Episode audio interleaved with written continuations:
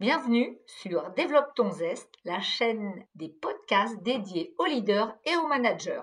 Aujourd'hui, un sujet qui va vous régaler. Enfin, je l'espère. En tous les cas, qui va aussi me régaler parce que en tant que coach d'équipe, eh bien, je vais embrasser le sujet de la cohésion d'équipe, du team spirit avec vous. Bonjour, je suis Nathalie Rocher, executive coach, entrepreneur je vous souhaite donc la bienvenue sur ce sujet qui nous concerne tous, comment engager les équipes, comment motiver les personnes, comment être dans la performance tout en restant dans un climat à la fois de bienveillance et d'épanouissement?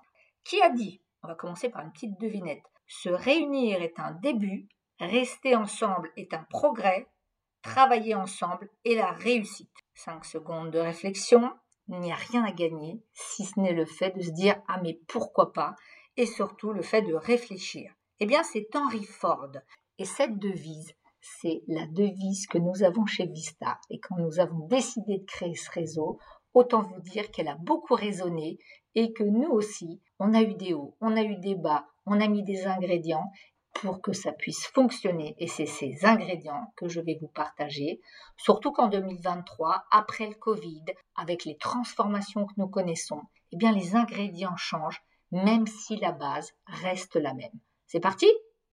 Je suis sûre que pour ce sujet de cohésion d'équipe, vous avez déjà plein d'idées. Oui, parce que comme je l'ai dit, la base reste la même. Par contre, on va peut-être regarder les ingrédients autrement. Donc il y a différents modèles on va parler des ingrédients de charte d'équipe, on va parler de l'enveloppe naturelle d'une équipe, on va parler des valeurs communes, on va parler de la mission, des objectifs, tout à fait juste.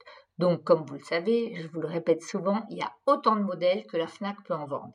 Aujourd'hui, celui qui a attiré mon attention et qui me paraît plutôt redoutablement efficace, c'est la pyramide de Patrick Lancioni.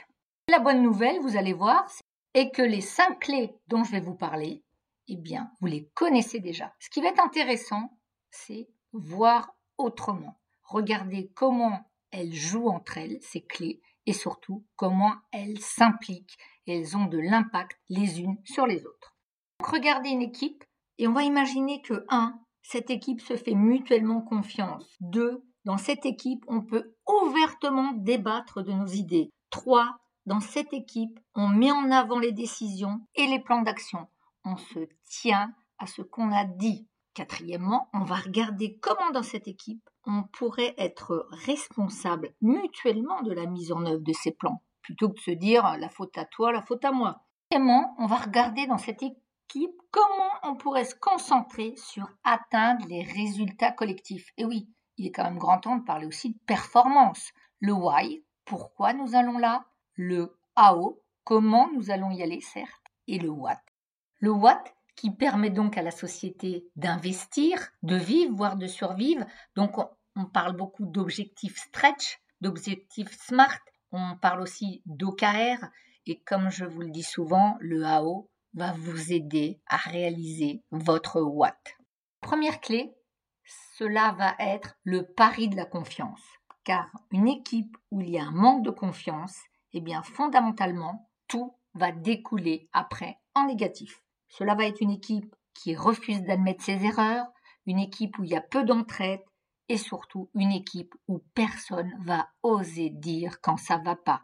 Autrement dit, personne va oser montrer un peu de sa vulnérabilité. Pourquoi? Bah, Bien souvent parce que c'est un peu le rire du pendu. Ah bon, toi t'as pas réussi? Comment ça, ça tourne boule? Non mais attends, c'est qu'une petite transfo, une parmi tant d'autres. Donc vous voyez bien que parfois, dans les groupes, eh bien, il y a des moqueries. Il y a aussi le fait de ne pas reconnaître la difficulté. Non mais écoute, euh, vous demandez aux équipes d'aller un peu plus vite, et puis voilà, on n'en parle plus. La confiance va être la base, le ciment de notre pyramide. La bonne nouvelle, c'est que la confiance est une résultante. Et oui, hein, vous ne la trouvez pas en rayon dans les magasins, un kilo de confiance, hop, dans le caddie. Non. Le rôle du leader va être premier parce qu'il va permettre ou pas cette confiance. Pour permettre cette confiance, je vais vous proposer de faire un zoom sur quelque chose dont vous avez peut-être déjà entendu parler, qui est la sécurité psychologique. De nos jours, le leader va être le garant de la protection, de la permission dans une équipe, pour qu'il y ait de la puissance. Alors, de quoi s'agit-il quand je vais vous parler de la fameuse sécurité psychologique? Eh bien là, il va s'agir de trois ingrédients. Et vous en avez sûrement entendu parler. Un, la bienveillance. Comment j'écoute avec empathie. Ça vous rappellera l'intelligence émotionnelle dont je vous ai déjà parlé. Comment je suis en authenticité quand l'autre me parle. Un, de son approche rationnelle et aussi de son approche émotionnelle. Deuxième ingrédient, le droit à l'erreur. Est-ce que dans l'équipe, on peut tenter des choses et si ça ne réussit pas vraiment, on peut accepter de recommencer, de s'ajuster. Souvent, j'entends beaucoup parler du test and learn. Ok, d'accord, mais je vous rappelle que dans learn, il y a test aussi. Donc, comment on fait quand ça n'a pas réussi au premier coup? Et ça, ça va être important d'avoir en tête que si vous voulez permettre l'innovation, eh bien, cette sécurité psychologique va être un point d'orgue. L'humilité. Comment j'accepte, moi, troisième ingrédient, de parler de mes failles, parfois de parler de là où j'ai essayé où ça n'a pas marché, là où j'ai besoin du regard des autres et comment les autres peuvent me donner ce regard.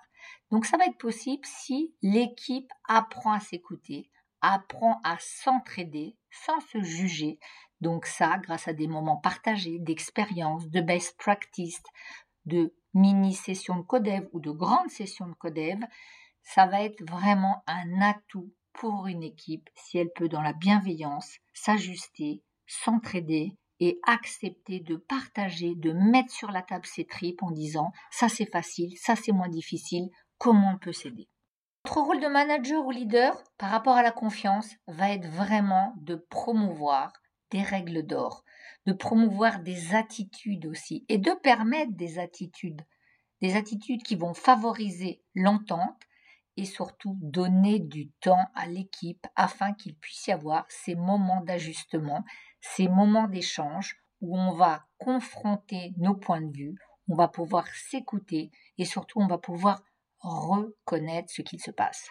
Un outil, la charte d'équipe ou les accords de fonctionnement. Là aussi, un peu de temps. Par contre, avant de démarrer un projet, une mission, accordez-vous sur le comment vous allez fonctionner et faites des points réguliers si vos manières de faire, si ce que vous avez décidé se met bien en route afin que l'équipe reste puissante et puisse être un lieu d'échange réel. Un autre tips, apprendre à se connaître. C'est bien pour ça que dans les team building, on vous dit souvent que les pauses sont très importantes. On vous propose en démarrage des mises en lien. Eh bien, vous aussi, prenez un temps pour mieux connaître les personnes avec qui vous travaillez. Mieux connaître l'autre, cela va permettre de créer des liens communs et puis aussi de reconnaître son activité, ce qu'il fait, ses demandes et comprendre aussi parfois l'impact de ses décisions.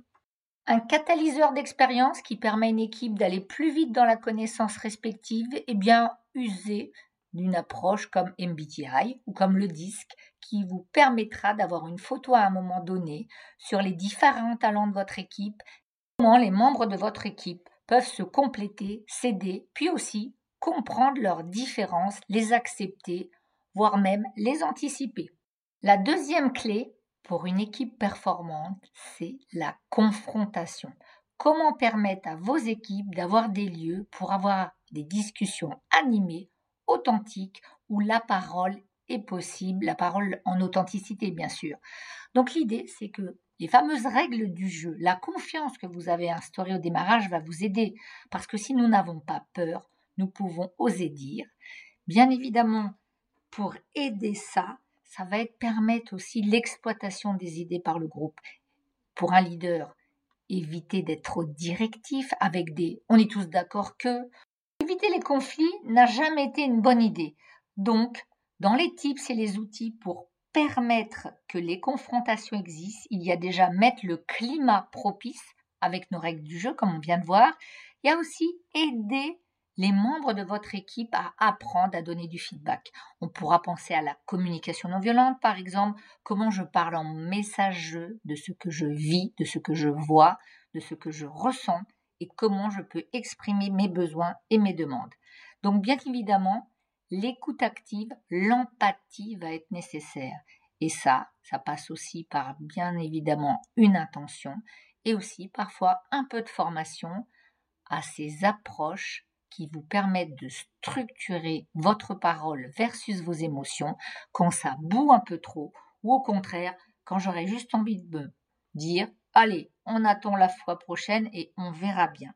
Donc ce qui va être intéressant aussi là-dedans, ce sont les structures de réunion. Comment vous pouvez mettre des rituels qui mettent le focus sur bien sûr les réussites, ce qui s'est bien passé, les kiffs, et aussi les irritants. Faites un petit tour un peu avec des météos. Ça vous permettra de déjà faire émerger les situations parfois conflictuelles et puis ça permettra avec courage de mener des conversations qui adressent les problèmes avec réalité, émotion et authenticité et qui permettent aussi d'aller ensemble vers une co-construction réussie. Alors, on a vu la confiance. quand il y a de la confiance, notre base, eh bien, on peut aller exprimer ce qui va comme ce qui ne va pas. Donc, gestion des conflits, gestion de la confrontation. Troisième clé, l'engagement. Comment, dans un contexte, je vais pouvoir avoir envie d'eux ou me permettre d'eux, en tous les cas, croire et avoir du sens en ce que je fais. Eh bien, les deux ingrédients pour l'engagement, ce sont la clarté et l'acceptation. La clarté pour une équipe va être vraiment qu'à la fin d'une réunion, on sache vers où on va. Alors vous me direz dans le monde VUCA ou dans le monde banni, c'est pas toujours facile. Oui, mais en tous les cas, quand on se dit, ok, là on a un projet, dans six mois on souhaite être là, on se met d'accord et on accepte. Ça, ça va être aussi important. C'est-à-dire que même s'il y a des membres qui ne sont pas tout à fait d'accord, comment les uns avec les autres ce désir de consensus peut se réaliser? Quand il n'y a pas consensus, il n'y a pas clarté. S'il n'y a pas clarté, ça va être très difficile de cascader les messages. Un tip que je vais vous donner quand vous finissez une réunion, c'est prendre cinq minutes et vous dire à la fin de la réunion, OK, qu'est-ce qu'on a fait? Qu'est-ce qu'on a dit? Qu'est-ce qu'on a décidé? Et qu'est-ce qu'on va communiquer? La communication, vous ne croirez peut-être pas, c'est l'ingrédient négatif majeur qui fait que les transformations ne fonctionnent pas, qui fait que les plans de changement souvent mettent un temps de dingue à se réaliser avec des notions qui ne sont pas acquises, avec du sens qui n'est pas là. Donc vraiment, je vous recommande, même si parfois vous me dites, je l'ai déjà dit, on a déjà fait la réunion, on a communiqué, hyper communiquer parce qu'actuellement il y a une infobésité qui fait que quand les émotions sont là, eh bien les messages sont tronqués. Au-delà de ça, il y a tellement de mails qui arrivent, tellement de réunions une idée en chasse une autre, un projet en chasse un autre. Donc c'est très important de faire des points et de partager vos perspectives. Parce que parfois la vision, elle n'est pas toujours facile à avoir en tête, hein, à long terme. Au moins, prenez le temps de partager la perspective du court terme. Garantir l'engagement, je vous ai parlé de la clarté. Alors ça va paraître simple parce que vous allez voir que je vais vous parler d'un outil qui existe presque depuis la nuit des temps, la fixation d'objectifs Eh bien oui, si vous êtes clair, si vous évitez les ambiguïtés et si vous pouvez partager vos prises de décision en partageant un objectif, son échéance, son timing, ça va permettre de donner de la certitude dans un monde qu'on sait largement incertain. Et même si ces objectifs doivent être revus, ils auront au moins le mérite d'être existants et surtout de poser des frontières et de poser ce qu'on appelle les gates ou des rendez-vous et de clarifier les attendus de vos membres et puis aussi de tous les collaborateurs. Je sais ce qu'on attend de moi. C'est plus facile de me dire oui, de me dire non, mais en tous les cas de me dire j'y vais ou j'y vais pas. Quand je sais ce qu'on attend de moi, je peux aussi m'organiser récupérer de la marge de manœuvre. Et actuellement, vous me parlez beaucoup de l'autonomie et du sentiment de manque d'autonomie de vos collaborateurs. Donc, je vous invite vraiment à lever les ambiguïtés autant que vous pouvez. Ça évitera des dysfonctionnements et ça évitera vraiment les pièges de se dire c'était flou, j'avais pas compris qui fait quoi, comment on fait quoi. Puis finalement, si personne respecte rien, pourquoi je m'y mettrais? Donc revenez à cet outil fabuleux qui est le partage d'objectifs. Avec là aussi quelques incontournables. Un objectif, c'est mieux quand c'est clair, quand c'est concis, quand c'est factuel, quand c'est mis dans le temps. vous connaissez, j'imagine tous, l'acronyme qui parle d'objectifs SMART, spécifiques, mesurables, atteignables, relevantes. En tous les cas, plus vous serez clair, plus vous pourrez permettre à vos collaborateurs de s'engager ou de se confronter. Donc vous vous rappelez par rapport à notre pyramide. Parfois j'entends un peu de fatigue par rapport à cette fixation d'objectifs de à quoi bon? Eh bien à quoi bon? Ça donnera de la clarté. Vous, par exemple, quand vous partez en voyage, vous vous donnez un cap. Eh bien, c'est vrai que si vous partez de Lille à Toulon et qu'il y a des embouteillages, peut-être que vous ferez deux ou trois arrêts. Et donc, vous vous adapterez parce que vous n'aurez pas envie de mourir ni de froid, ni de soif, ni de faim. Eh bien, en entreprise, c'est la même chose. Avoir un cap, c'est important. Et revoir les objectifs, de nos jours, c'est vrai que c'est monnaie courante. On appellera ça de l'agilité, de la flexibilité, l'adaptation intelligente. Quoi qu'il en soit, je vais vraiment vous recommander de donner un cap, donner du sens et de la perspective à court terme, à moyen terme, et si à long terme il y a besoin de rechanger, eh bien partager avec authenticité ce qui fait que l'entreprise va bouger dans un sens plutôt que dans l'autre. Quatrième clé, ça va être la responsabilisation. Alors ça, on en entend beaucoup parler l'autonomie, être responsable. Et bien souvent, ce qui fait que ce n'est pas possible est le fait que les personnes ont du mal à tolérer, à supporter ce qu'on appellera le malaise interpersonnel. Effectivement, quand il y a un comportement qui ne va pas, quand à un moment j'estime que l'autre n'est pas au rendez-vous et que je devrais lui dire, eh bien parfois j'évite de lui dire, parce que je vais peut-être manquer de courage, d'authenticité, ou parfois j'ai peur de l'embêter parce que je sais qu'il est ultra chargé, où je me dis, il avait quand même l'intention de bien faire, bon ok, les pas résultats. Dans tous les cas de figure, la responsabilisation, c'est important de la décider, d'être clair sur le qui fait quoi, de qui va aller jusqu'où, et puis ça va être aussi important d'oser se dire quand les uns les autres, nous ne sommes pas au rendez-vous et de mettre en lumière vraiment l'impact d'une non-réalisation. Et parce que souvent nous avons peur de mettre en péril une relation personnelle précieuse, nous n'osons pas. Donc là aussi, dans les tips et les outils, je vais juste vous proposer de revoir ce que vous avez pu apprendre lors de formations pour oser dire, pour donner du feedback de développement, peut-être un feedback universel qui peut aller vraiment dans beaucoup de situations. Quand je vois ça, voilà ce que ça me fait, voilà ce que ça me fait dire. Ça peut être en positif, en négatif. Si vous ne donnez pas de feedback à votre collègue, votre collaborateur, qui peut-être parfois est un ami, eh bien, il ne pourra pas bouger. Donc, dites-vous qu'au-delà du fait que l'autre aura besoin d'entendre, c'est aussi une chance d'avoir des feedbacks, c'est une chance de pouvoir se réajuster, parce que parfois on croit qu'on fait bien, que c'est utile, alors que ce n'est pas le cas. Donc dites-vous qu'en donnant du feedback, vous allez permettre à l'autre de grandir et permettre au système de s'organiser et de se réajuster pour réussir. La réussite, ben voilà un mot qui nous amène à notre cinquième clé. La cinquième clé, ce sont l'attention portée au résultat. Comment être dans la bienveillance et la performance. Ainsi, ça va vous demander de parler à la fois de l'accomplissement d'une équipe, de l'esprit d'équipe pour réussir, pour atteindre des objectifs qu'on s'est fixés, pour aussi partager ensemble des succès. Alors certains vont peut-être me dire, oh non mais Nathalie, là vous exagérez parce que franchement, on en parle tout le temps des KPI, on en parle tout le temps des objectifs. Eh bien, je vais vous dire, ça dépend. Parfois, je peux arriver sur des équipes où, franchement, être en retard, pas être au rendez-vous, euh, avoir même pas communiqué le fait que le projet euh, sera livré bien plus tard, on l'a pas fait. Pourquoi? Bah Parce qu'on a fait de notre mieux parfois pour certains. Et faire de son mieux, ce n'est pas vraiment une manière de pouvoir maximiser et surtout s'aider. Bien évidemment qu'on a fait de son mieux, bien évidemment que la coach qui est en moi vous dira ben, j'entends et vous avez raison. Par contre, on a eu l'engagement de réussir sur tel ou tel objectif et ça, ça va être important de se dire que un résultat visé a de l'importance et quand il est réussi, cela permet bien évidemment de fédérer.